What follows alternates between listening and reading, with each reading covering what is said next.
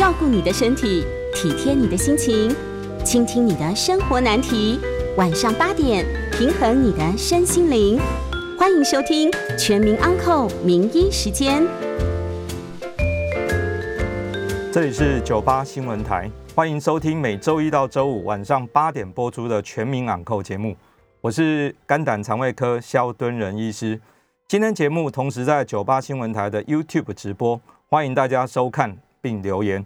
我们也将在半点后接听大家的 call in，有相关的问题，欢迎打电话进来。预告 call in 的专线是零二八三六九三三九八。那我们今天要讨论的题目是胃食道逆流。好，那我记得上个月也讲过同样的题目，但是因为今年很特别，明明就是在春天跟秋天比较多的疾病呢，偏偏在这个时候会有很多这样的患者，所以今天特别再再提一下哦，胃食道逆流这个问题哈。那只不过在讲胃食道逆流之前哈，我想跟大家问一个问题，各位听众或观众朋友，你新冠肺炎的疫苗打了吗？好，我想很多人现在可能都还在犹豫哈，我究竟要打 A Z 还是要打莫德纳？或者说刚刚通过紧急使用的这高端疫苗啊，有很多的我们的患者都还在犹豫。我每一节的门诊最少都有一半的病人要问我，肖医师，我可以打针吗？那我到底要打哪一种？好，那我我想不管是 A Z、莫德纳或 B N T 或者高端，其实都很好啦，都很好，因为我们现在正在拼的哈，是我们全民的接种率哈，就是我们要达到一个群体免疫哈。那对你个人而言，其实。你只要打了疫苗，就比较不会变重症。我想这个是对你，你打疫苗你的好处在这边。那么第二个是我们在拼一个全民的接种率，让我们有群体免疫。那因为现在大家都知道哈，最近媒体讲很多这个 Delta 病毒哦，Delta 病毒它的传染率一个可以传五到六个，所以既然是传染力这么高，你的全全民的接种率必须要达到大概七十五到八十 percent。那这样才能够达到群体免疫，哈，所以一定要去打。那至于很多年轻朋友说啊，我感染最多像感冒，我干嘛一定要打？我说拜托，为了大家，好，为了你不会变成一个传播的一个人，你不会去传播给你家里的长辈，好，麻烦一定要打。那可喜的是，因为最近我们唐凤系统，哈，它预约上线以后，哈，哦，像我昨天打到一个最年轻二十岁，哈，啊，他因为被归在第九类，哦，他也已经打到了，哈，所以各位年轻的朋友，不管年。呃，不管各个年龄层，我们说朋友，只要你已经可以去预约，赶快去预约，好。那不管什么疫苗，对你都很都很好。那我也跟大家分享，是因为我个人我在四月份哈，当没有人要打的时候，我已经打完 A Z 疫苗哈，四月六号就打了。那我最后在六月中我打了第二剂。那我到月底的时候，六月底我就已经测完我体内的抗体，虽然打的是大家可能比较不喜欢的 A Z，可是呢，我体内抗体很高。那更重要的是，因为抗体我们知道哈，过一段时间它就会衰退下来的。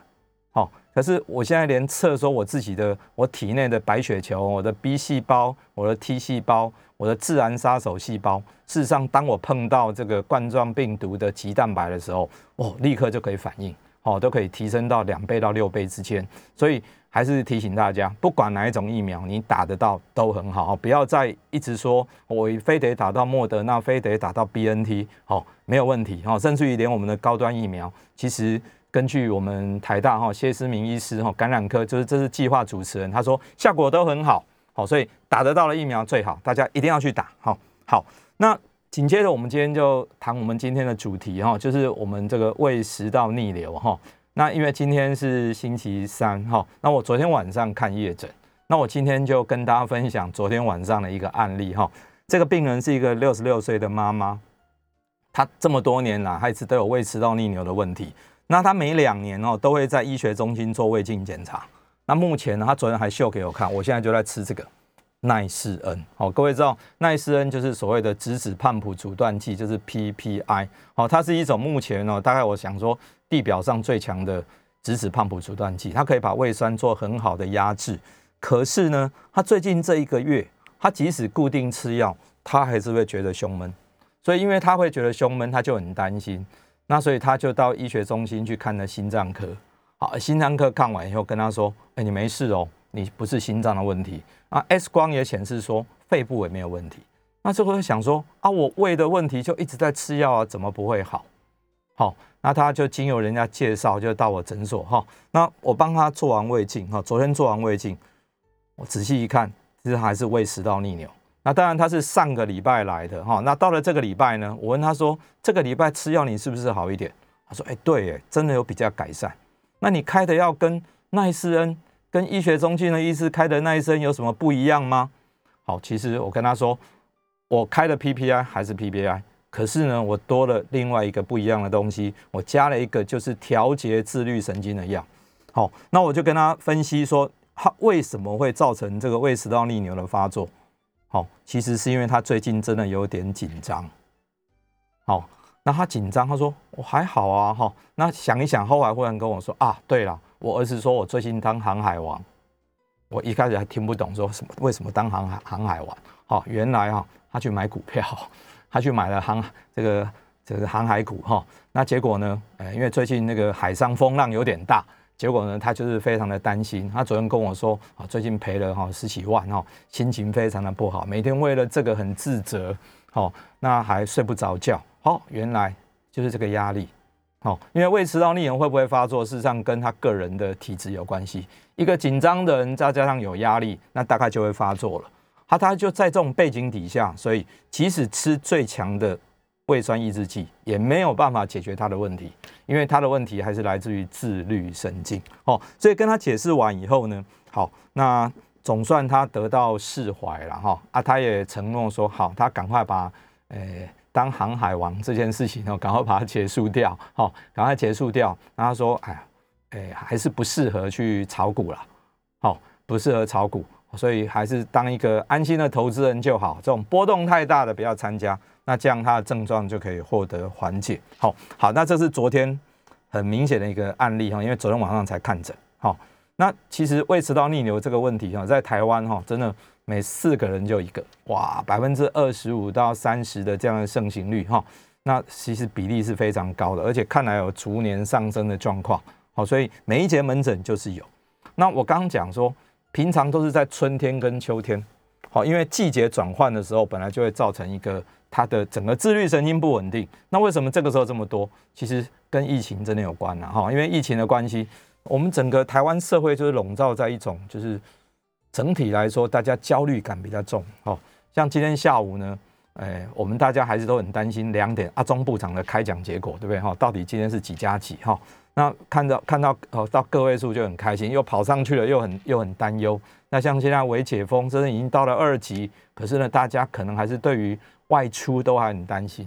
那也大家很多的家长更担心说啊，九月我的小孩到底可不可以顺利上学？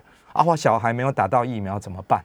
好，诸如此类的问题，终究大家都笼罩在一种稍微焦虑的情境下，所以难怪呢。我刚刚有讲说，胃食道逆流本来就跟压力有关系，所以现在会有这么多的患者哈。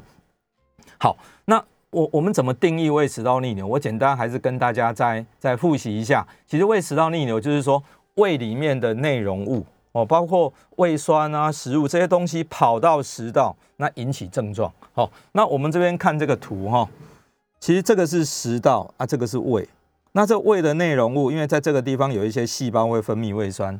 分泌胃酸，假设呢胃酸往下流没问题，跑到食道来，甚至更高，跑到咽喉或弄到牙齿，那这个就叫胃食道逆流了。好，那这个就麻烦哈。那它比较典型的症状哈，因为它分成典型跟不典型症状。比较典型的症状是说，例如说他觉得灰球心哈，整个心口这边就是热热的哈，或者你有很清楚的胃酸逆流感，或者你觉得吞咽困难，或者说吞咽会疼痛，那你很清楚知道说。你这个症状是来自于跟食道有关，那个叫做典型症状。可是各位想想看，刚刚我讲那六十六岁的妈妈，她一来表现就不是这样，她是用胸闷来表现，那这个叫做非典型症状。因为这非典型就是你可能会认为说好像跟食道无关，你会只会想说会不会跟心脏，会不会是肺的问题？哦，甚至于有些往后往上跑到喉头，哦，我们一种叫做喉球症。就是一直咽喉觉得有东西，那你会以为说咽喉是不是出问题了？那你可能去看耳鼻喉科，那耳鼻喉科帮你看一看，说哦，这可能是胃食道逆流造成的，哦，所以他会跑错科，哦，像有一种是会慢性咳嗽，会咽喉炎或咽喉异物感，好，这个就是耳鼻喉科胃食道逆流却表现像耳鼻喉科的症状，甚至有些人会因为胃食道逆流造成声音沙哑，喉会声音沙哑啊，更厉害会造成中耳炎。那这个都是胃酸逆流跑起来的哈。那另外有可能会因为胃食道逆流口水过多啊，口水过多怎么会跟这有关系？啊，不要忘记哈，因为我们食道布满了许多的副交感神经，那你胃酸这样刺激的时候，副高副交感神经兴奋，你口水就分泌比较多，那当然就是会有产生这种症状哈。那另外甚至于气喘上，就是胃食道逆流上来，这个胃酸只要呛一点点到气管，你会变成会气喘会发作。所以有一些患者会因为说胃食道逆流处理好了，那么他的气喘症状就会获得改善。哦，这个真的是很特别哈。那刚另外这个胸痛，还有一些牙科的问题，胃酸上也会侵蚀到牙齿，所以有些牙齿呢珐琅质被侵犯，原来也是胃酸在作怪。好，那甚至有些人会因为逆流的关系，晚上自己被呛醒。我有非常多的肥胖的病人都是因为这样，所以他没有办法躺平睡觉，哦，他只能端坐呼吸，就是他坐着睡。甚至有人因为这样，他几乎是一年里面都是坐在车上睡。然后真的是很很麻烦哈，所以胃食道逆流的症状千变万化哈，千变万化。好，那诊断它其实并不难，诊断它很简单，就是做一下胃镜。好，胃镜做下去专一度非常高的，也就是你的诊断诊断的比例很高，准准确的准的的这个比例很高哈。那只要真的不想做胃镜，通常我们用病史就可以了。好，就是我就是很清楚的胃食道逆流啊，那我就可以可以先试吃吃药看看。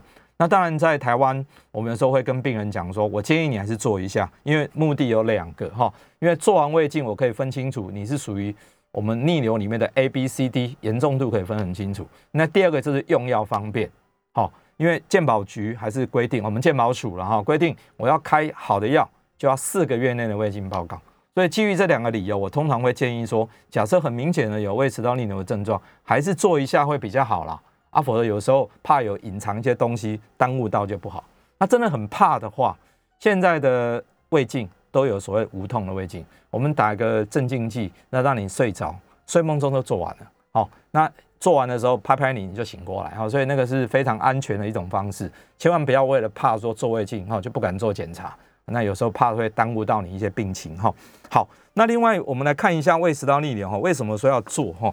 因为做下去的时候，其实上我们很清楚可以看到，它有 A、B、C、D 四种不同的这 A、B、C、D 有四种不同的表现。那这个是它的严重度，好严重度。所以做胃镜确实可以很清楚知道说你到底现在目前是什么状况哈。那甚至于说更严重的话，因为它有可能会引起食道癌。那所以为了说你到底有没有食道癌，其实做一下胃镜就会一清二楚。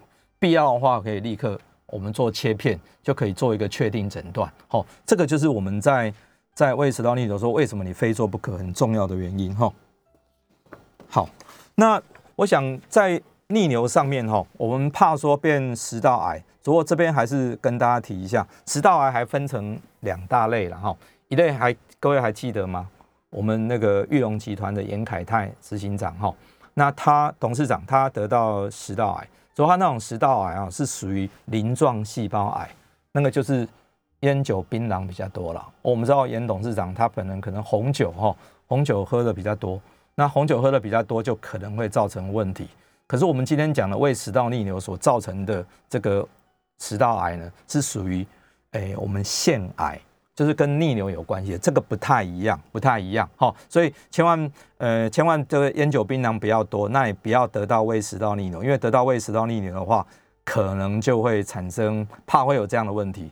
我诊断最年轻的胃食道，就因为胃食道逆流造成食道癌，二十九岁，那真的一个蛮悲惨的故事，哈，二十九岁都得到食道癌，那当然还好，后来是因为诊断的还算早。那赶快去开刀，目前还好。否则那个妈妈真的要哭了，这么年轻还没结婚呢。好，那我想我们先休息一下，广告后我们再继续回到全民昂扣节目。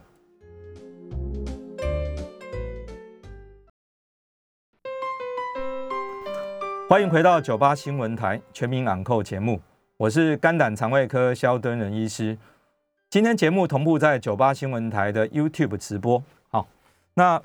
呃，我们刚刚上一节我们就在讨论说胃食道逆流哈啊，在休息的时候也很多呃，我们 YouTube 的朋友哈啊留言哈问了一些问题，他说打嗝哈，打嗝，呃，这个到底怎么造成的？其实打嗝是我们横膈膜神经受到刺激了。那通常例如说你胃有发炎，胃有发炎，那就可能会造成打嗝。那过去有很多偏方，像说什么叫你憋气，憋憋憋憋憋到没有办法忍再吐气，那这个对有一些人有效。但是当你没效的时候，真的必要，我们还是要用一点药物来帮忙，然后好，那你真的不知道说到底胃发生什么事情，还是建议说做一下胃镜确认，好，去确认说到底是什么原因造成的，这样会比较好，会比较好。好，那有人提到说食道癌，哈，听说喝热汤容易得到食道癌，哦，我很肯定跟各位，诶。听众朋友跟观众朋友报告，哎，比利时在前几年就是做研究，喜欢喝热汤热茶的人，得到食道癌的风险是一般人不喜欢喝的五倍。好，而且在我们东方人确实特别多，因为我们华人就是比较喜欢喝热汤。那我我们家人哈，我的家人他就是汤只要不热就觉得不叫汤，所以假设吃饭汤先上来，等到他喝的时候太冷，一定要再去加热。那我就警告他说，小心会得食道癌。好，我女儿每次就会白我一眼，说：“爸，你又在恐恐吓我了。”但是这是真的，好，因为你想想看，你喝的热的汤那么热，好，五十度、六十度，你喝下去，首先受到伤害的，事实上就是你的口腔跟你的食道。那说胃会不会呢？因为胃里面有很多的消化液，已经把那个温度稀释掉了，所以相对还是比较没有问题。但是食道跟口腔都会因为你吃太热而受伤，好，所以。我想那个不要，真的是不要太热会比较好了哈，温温的就好。哦，太烫的话吹一吹哈。我刚有有有我们那个朋友呢，在那 YouTube 上留言说，对，喝热汤要要吹一吹哈，把温度降低，这样对食道才不会造成这么大的伤害。好，好，那我想我们接下来哈，我们再继续来探讨胃食道逆流的问题哈。那我接下来要跟大家分享是我一个二十二年前的病人，这个病人四十六岁。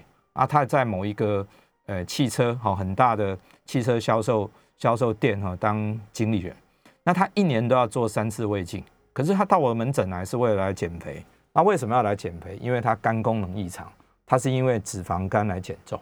结果他经过三个月的努力以后，他减了十七公斤。减完以后呢，他肝功能好了。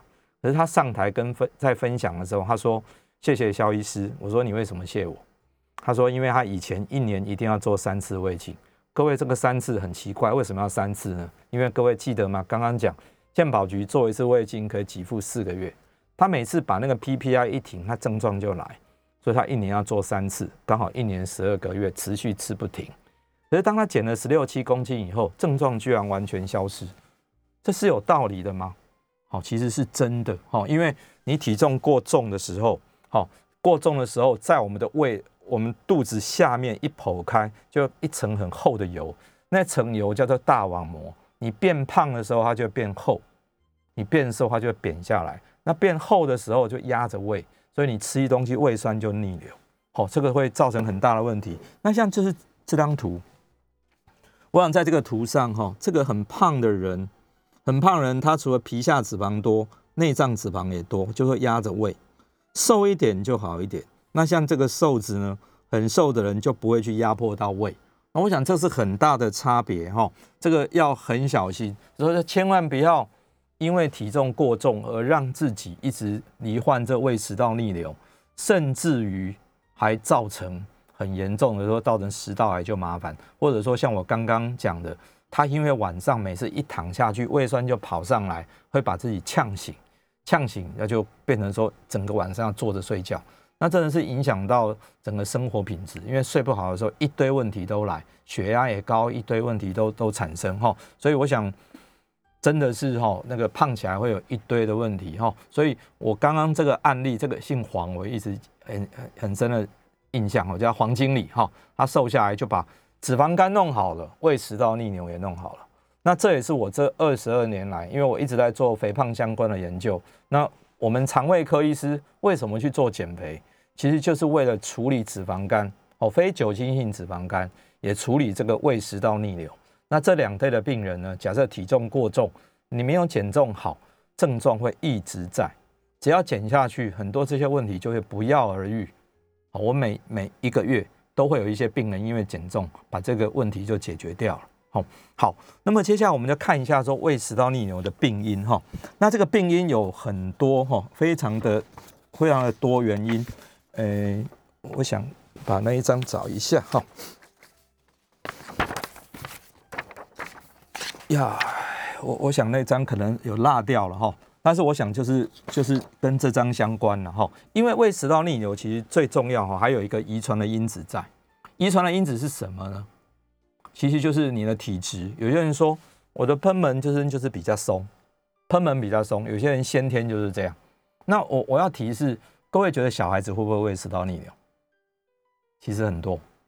好。我我看过最小做胃镜的人哈，肠胃科医师那个小儿肠胃科一岁就来做胃镜。那我个人帮小孩子做哈，最小年纪哈大概是七岁，我能够帮忙做的，因为再大我就没办法了。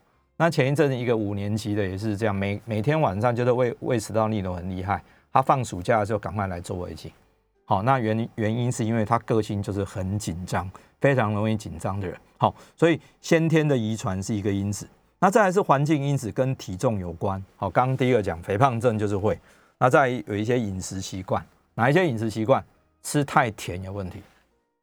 吃太甜为什么会造成胃食道逆流？好，那吃太甜就是会造成这个喷门松掉，哈，那这张图又要出现，吃太甜的时候这个喷门会松开，吃太油也会松开，吃甜吃油都会松开。好，那另外是抽烟喝酒也会松开，所以假设这里松开的话，就是所谓的贲门，贲门一松开，胃的内容物不就跑上来了吗？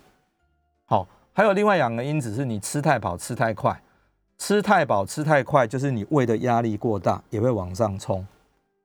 好，所以这里加起来就有六点哦：吃甜、吃油、吃饱、吃快、抽烟喝酒，所以。胃食道逆流的处理就绝对不是只是吃药而已，因为你假如只是吃药，你这些生活习惯不改，保证你症状会一直反复，一直发生。你唯有就是把这些习惯改变，你才有办法把这个症状完全缓解掉。好，这个很重要哈。那当然有人说老化会不会？会，因为当我们年纪年龄大的时候，这个括约肌会松掉，松掉的时候，当然就比较容易酸会跑上来。好，所以，呃，我们在在以前，我听一些前辈讲，常常讲说老狼少，老狼少哈，老人家会咳嗽，事实上咳嗽去照肺也没问题，心脏也没问题，那为什么会一直咳？其实就是因为这个贲门松弛所造成的胃食道逆流，就会造成咳嗽。好，这个是本来就是一个问题。好，好啊，所以我们反过来讲，今天我们只要处理胃食道逆流怎么办？哈，好，我想我想先破题讲这一句话，就是胃食道逆流治疗的第一句话就是。你千万不要以为吃药就会好，这个通常是我们治疗到第三个月、第四个月，那患者因为症状改善了，他就问我，肖医师，我什么时候可以停药？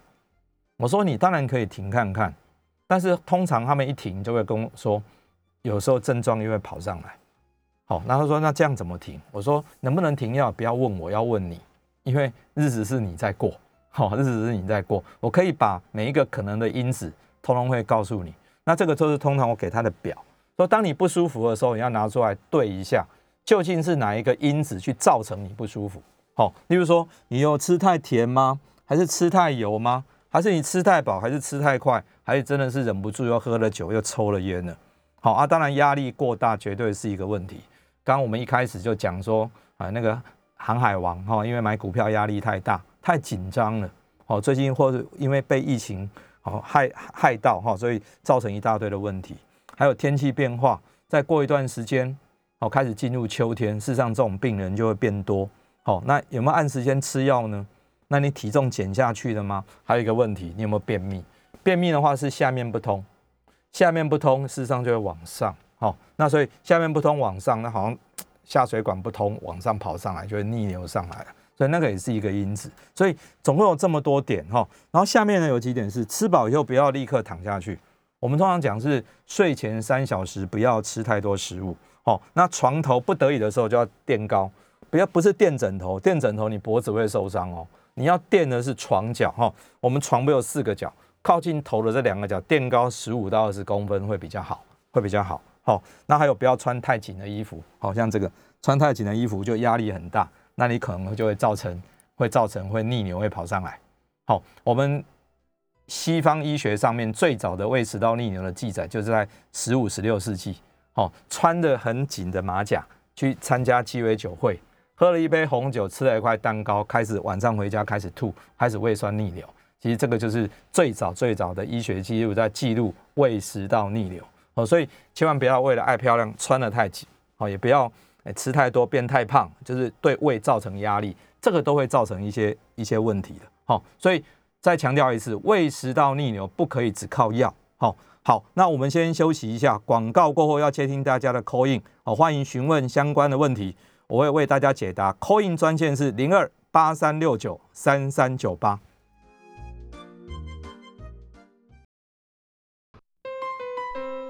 欢迎回到九八新闻台全民养扣节目，我是肝胆肠胃科肖敦仁医师。接下来我们开始接听观众朋友的 call in 电话，我们的 call in 电话是零二八三六九三三九八。好，我们首先来接听林先生的电话，林先生。喂，肖医师您好，是，我有一我有一个亲戚啦，哈，是，他今年七十岁，他是一名男性，在今年年初的时候被确诊为肺癌第四期，合并转移到小脑，哈，他可是我最近去探望他的时候，他跟我说的都会打嗝，那我想请问您哈，在您专业的这个丰富经验里面哈，阿姆这种肺癌转移到脑部的这种的病人哈，他的临床上是以打嗝的症状来做表现的，根本可以影响到。好，OK。然后我第二个问题是说哈，我自己哈，您听我讲话，您就知道我有的时候喉咙都会有痰，嘿，卡卡的哈，不舒服，这根本是胃食道逆流。以上两个问题，请教您，谢谢。好，我我先回答第二个问题哈。林先生确实是听他讲话有点喉咙有点卡卡，有点哑哑的哈。那这个本来就是胃食道逆流一个很常见的，就是非典型症状里面的咽喉异物感，哈，啊，甚至引起引起声音的沙哑哈。这个我们在一开始有一张图表跟大家讲过哈。那确实是，假设你耳鼻喉科都看过哈。那看过以后没有什么特别的问题，可是症状都一直都没有明显改善的话，哈，那我建议林先生真的找肠胃科医师好好看一下，好好好看一下，先胃镜确认一下说逆流的程度如何。那当然也跟林先生报告说，因为这种症状通常会跟这个非典型症状通常会跟比较容易紧张、有压力比较有关联，哦，所以你一定要尽量放轻松。那当然还是先做完胃镜会比较比较好哈，先做完，先把诊断先确定下来。好，那另外你提到第一个问题就是七十岁的男性哈，因为肺癌到第四期哈，有脑部转移，那有点打嗝哈。那这个肺的问题哈，那脑转移说打打嗝，打嗝跟各位报告，通常是胃胃受到我刚讲横膈膜神经哈，我们叫 f l e c t i n g nerve 这条神经受到刺激。所以可能呢，因为他有没有可能肺的问题跟胃一起通通都有发生问题，两个问题有可能，哦，所以可能还是要在医院里面在就诊的时候呢，请医师会诊一下肠胃科医师来看一下他的胃食道这边的状况，这样比较好对症下药。好，以上的回答林先生，好，好，那接下来来接听陈先生的电话，陈先生，哎，肖医师你好，是是。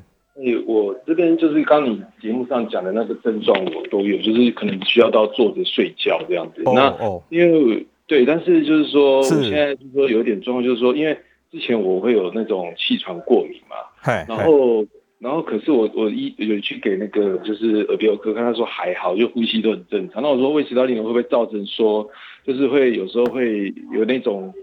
早上，尤其是早上，对对对对对，气喘，然后还有就是有那种像扁条线肿大的这种症状，是，OK，会哦会哦，是好，那我回答一下陈先生的问题。陈先生说他，我刚刚讲说要端坐呼吸，因为每次躺躺下一躺下去就会觉得很喘，那这个问题会不会跟胃食道逆流有关系？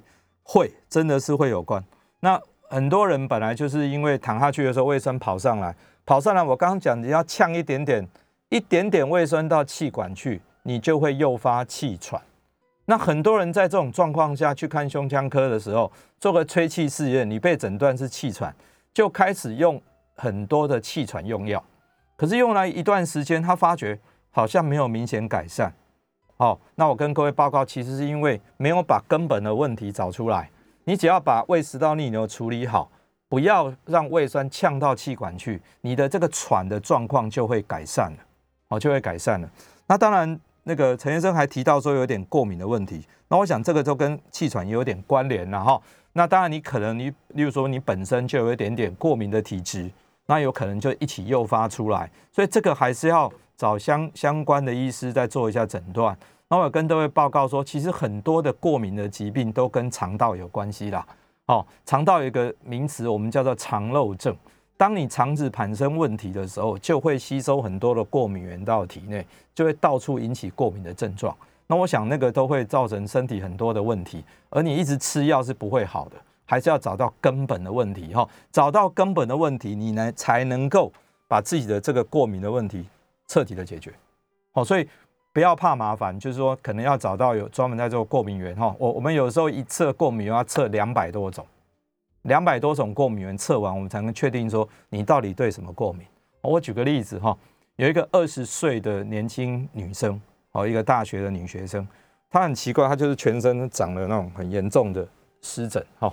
那呃叫异位性皮肤炎，她从小就有这种问题，哦，那她一直看皮肤科，一直没有改善。那最后辗转到门诊来哈，我们跟她一测，她对两个东西过敏，很特别，她对 cheese 过敏，她对凤梨过敏。好，那还有一个很特别的是，他对面包里面的一些一些添加物过敏。当他把这三样东西都去除掉的时候，都不要再去碰，哎，这些问题就很明显通通改善了。好，晚上洗完澡也不会全身起疹子。好，那这个就是肠道哈，事实上它是从肠道，因为。肠子产生漏洞，吸收过敏源跑到全身，才会造成这些异位性皮肤炎。好，所以陈先生，你刚刚讲的这个过敏呢，我提醒说，有可能是因为肠道的问题所造成的。哈，那只不过我再回过头来讲我们这个逆流的事。哈，逆流的事，我们今天最容易误判的就是因为它产生了一些非典型症状。不管你是咽喉的异物感，你是慢性的咳嗽、夜咳。或者是气喘，或者你牙齿受损，或者你要端坐呼吸，或者你胸闷、胸痛，那这些当你在该特别的科，心脏科、胸腔科，你都看过以后都没有明显改善，那你要回过头去想，会不会是胃酸搞的鬼？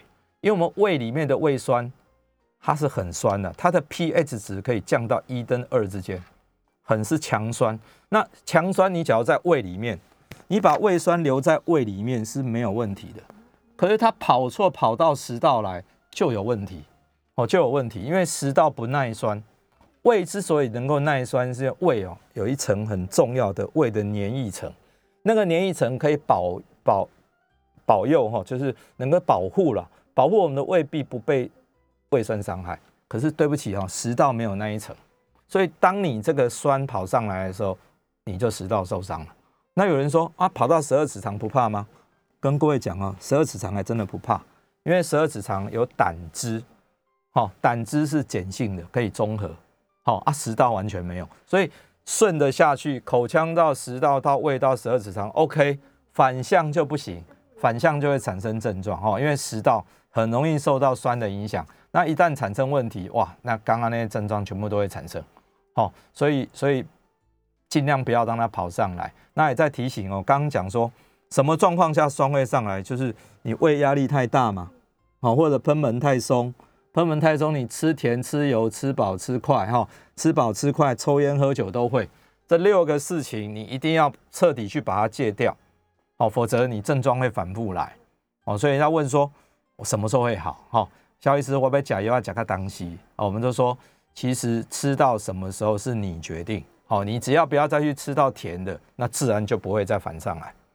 好，这点很重要哦，哈啊，因为一直都吃 PPI，长久吃会不会有问题？还是有问题？因为长久吃 PPI 的话，胃酸分泌降低，第一个你的骨质容易流失，因为胃酸降低的时候，钙的吸收会减少。那第二个问题呢是，当你胃酸降低，你容易造成肠胃道感染，哦，这就增加好几倍的风险。哦，所以。当然，我们只要能够没有症状，那我就不要吃药啊。哦，所以根本的解决方法，哈，根本的解决方法还是就是不要不要去让胃酸上来，只要不要让胃酸上来，你就不会去一直用这些药物，那就不会产生这个问题。那有的人说阿伯阿斗啊，我就是一直有症状，那我怎么办呢？那只要一直有症状的话，我们只好用药。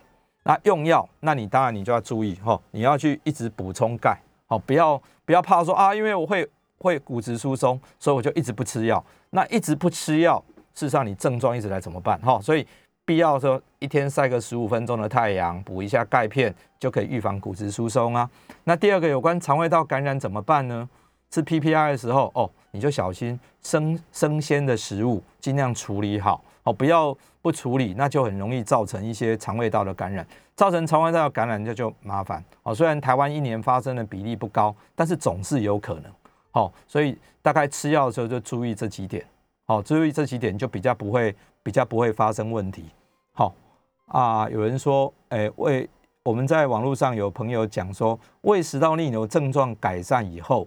那声音沙哑的嗓子会恢复吗？诶，要看多久哈。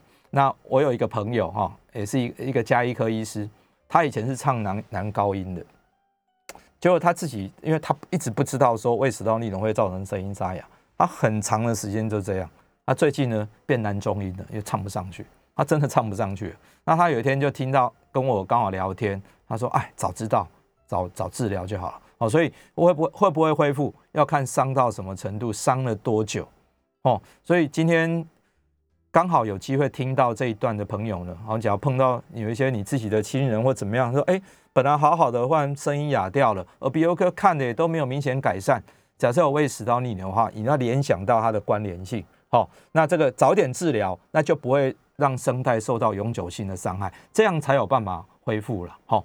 那咽喉异物感一定伴随火烧心，其实不一定哈。有朋友问说，是不是咽喉异物感会不不一定，它会单独只有咽喉异物感，就是因为这样，所以才会才会你会以为说你是其他的问题。哦，假如说你有胃酸逆流，你就会知道说要找肠胃科了嘛。它可能完全没有哦，它就是咽喉卡卡的。这个在我门诊里面占了蛮大多数了。哦，很多人来就是啊，我哪有怪怪。啊，但愿有时候他在电视节目上或其他媒体上看我分享这个问题，非典型症状可以单独发生，不用伴随胃酸逆流感。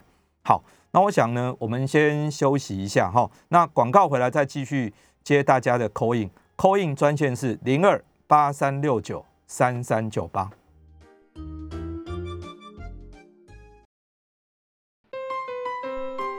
欢迎回到九八新闻台全民昂扣节目，我是肝胆肠胃科肖敦仁医师。我们接下来继续接听听众朋友的 call in 电话，call in 号码是零二八三六九三三九八。那我们刚刚在 YouTube 上面呢，有些朋友就问一个问题哈，他说口腔溃疡，它产生很多嘴巴的溃疡，那这个跟逆流有关系吗？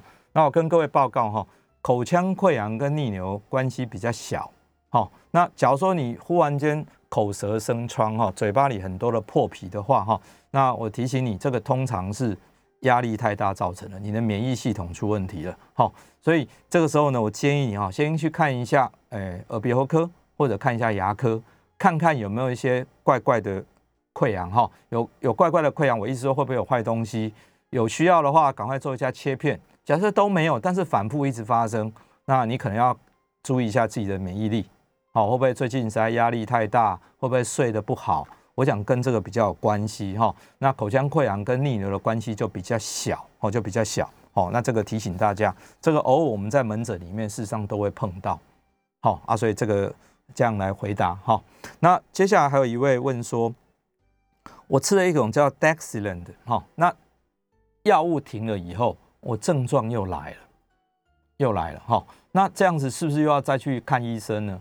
那是的，因为假设你的根本的原因没有解决，我想你会吃到 Dexlan，这是一种也是一种 PPI，就是直指胖毒阻断剂。那你吃了这个药，一吃胃酸分泌降低，你症状会改善。可是你只要你又吃甜，你又吃油，你又吃饱，你又吃快，你烟酒还是没有断，那你当然症状又会来。好，所以你当时没有症状，只是因为吃了药以后，你的症状缓解掉。但是因为你药物一不吃，胃酸又多了。我我在很多吃药的朋友，吃 PPI 的朋友，他会跟我说，偶尔他还是觉得有东西跑上来，可是他的感觉是什么呢？好像白白白开水上来，还是有上来，因为他还是逆流了。可是因为没有胃酸的关系，所以他没有不舒服。所以假设你吃药的时候症状缓解，一不吃症状又来，那我建议你呢，你可以再回去找你医师，可能必要的时候，哈，我们的诶胃药还要再做，甚至说还要再做一下胃镜，哈。好，那有那个我们因为艳红哈问说，声音沙哑也会单独存在吗？好，是的，哦，包括那个中耳炎也是哈，因为我刚刚讲我那位耳鼻喉科的朋友，他觉得他没有任何逆流的症状，完全没有。他就是直接就声音哑掉了，哦啊，所以这个它会单独存在，这个才是一个就是这种非典型症状可怕的地方，因为会让你失去戒心。你会很简单，喉咙痛我就找耳鼻喉科嘛，哦，那我气喘就找胸腔科嘛，我胸闷就讲心脏科，因为我们很直觉。好，好，先这样回答。那我们紧接着来接听我们林先生的电话。喂，林先生。肖医师您好，哈，是你好。你你都讲共哈，这个胃食道逆流会引起这个，有可能会引起耳朵方面的症状，比如说像中耳炎哈。是是。我请那个一清稿，我母亲今年六十二岁了，是嘿。阿姨拢有种耳鸣的问题哈，嘿。阿去耳鼻喉科做过一系列的检查嘛，去神经科做过那个神经学的检查，都很正常哦。嘿。后来想讲，在您的丰富的临床经验来对。他们将胃食道逆流引起中耳炎，反而诱发耳鸣，结果把胃食道逆流看好以后，这个症状就不见了。好 好，OK，好，好，好，谢谢林先生。这是我的问题。嘻嘻嘻，好，谢谢林先生哈。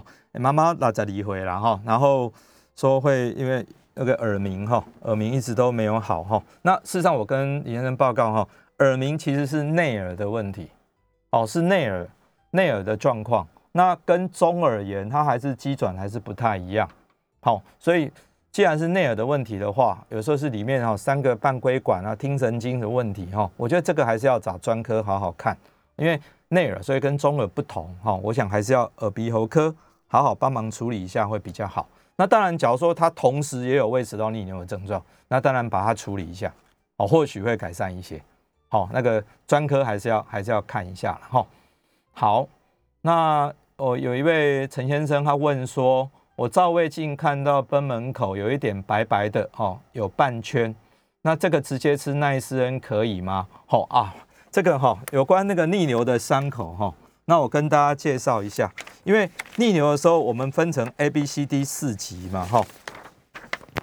好，所谓白白的伤口，我们注意看这边哈，像这 A 级，就是这里实际上这里是食道的黏膜是白的，胃的黏膜是比较肉色的。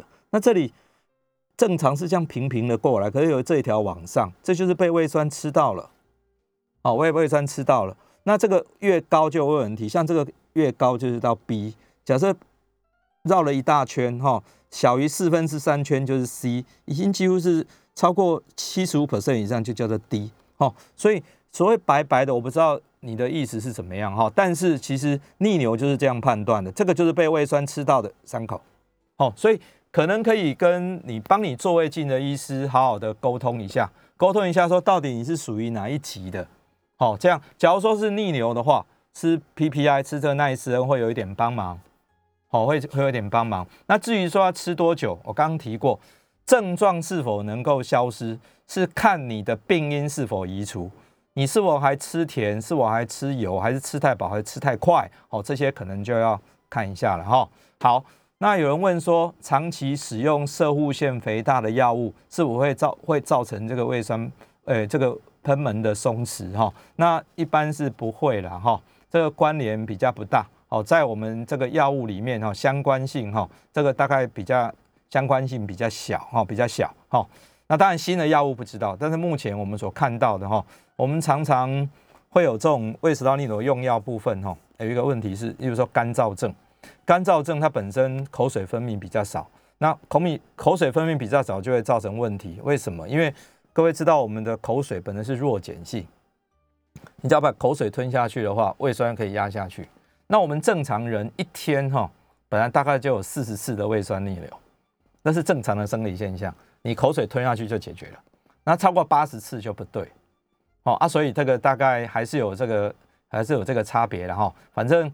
我们我在强调，就是说，所有的东西顺向就没事，口腔到食道到胃到十二指肠，它都配得好好的，好，口水碱性到胃里面酸性，酸的跑到十到十二指肠，十二指肠有胆碱又是碱性，刚好都可以中和。那胃酸的存在是我们生理上的必要，因为胃酸可以杀菌，胃酸还可以让我们的胃蛋白酶能够发挥作用，能够消化一点点的蛋白质。好啊，但是胃酸跑错位置就很大的问题哦。这个食道哦，千万不要不理它，有一天跑上来又造成所谓的食道癌，那那那是很麻烦的事情。好，所以有这种症状，假设你到目前为止哦，你还是一直都症状都存在的话。你一定要跟你的医师好好的沟通。好，我我在说我的经验哈，我我看胃食道逆流，因为我当肠胃科医师到今年哈八十四年开始算的话，已经二十六年了哈。这二十六年当中，我知道我们胃会不舒服哈，主要两个问题，一个是胃酸，但是不是只有胃酸，还有第二个就是胃的蠕动，肠胃的蠕动不对就会引起症状，而肠胃的蠕动是被谁影响的？就是自律神经。那自律神经就是跟刚刚讲的紧张有关系，所以千万不能只是处理酸的问题。只要你只只处理一半，那你可能症状一直在那边，那你就会还是一直症状存在。那我想那个一直没有解决，我想那是很大的困扰。所以假设你一直在吃奈斯恩类的东西，啊，你就觉得阿奈不卡好，好阿奈弄没等金，一定要回过头去想，你是不是容易紧张？你是不是压力很大？甚至于现在是不是气候变化大？这些都是造成。这个胃食道逆流，你症状会一直反复发生的原因，好，麦不要只靠药物哈。这句话哈，这句话一定要，我想再强调，不要以为吃药就会好。哦，这句话我常常在门诊跟病人我就讲说，一切东西还是找到基本的原因，它才能够根本解决问题。北塞嘎克有二年哈，七库维，我想我今天就是在这个节目当中跟大家分享哈。希望这对大家有帮助了哈。那我想我们今天节目就进行到这里。那我是肝胆肠外科肖德仁医师，也非常谢谢大家今天的收听，再见。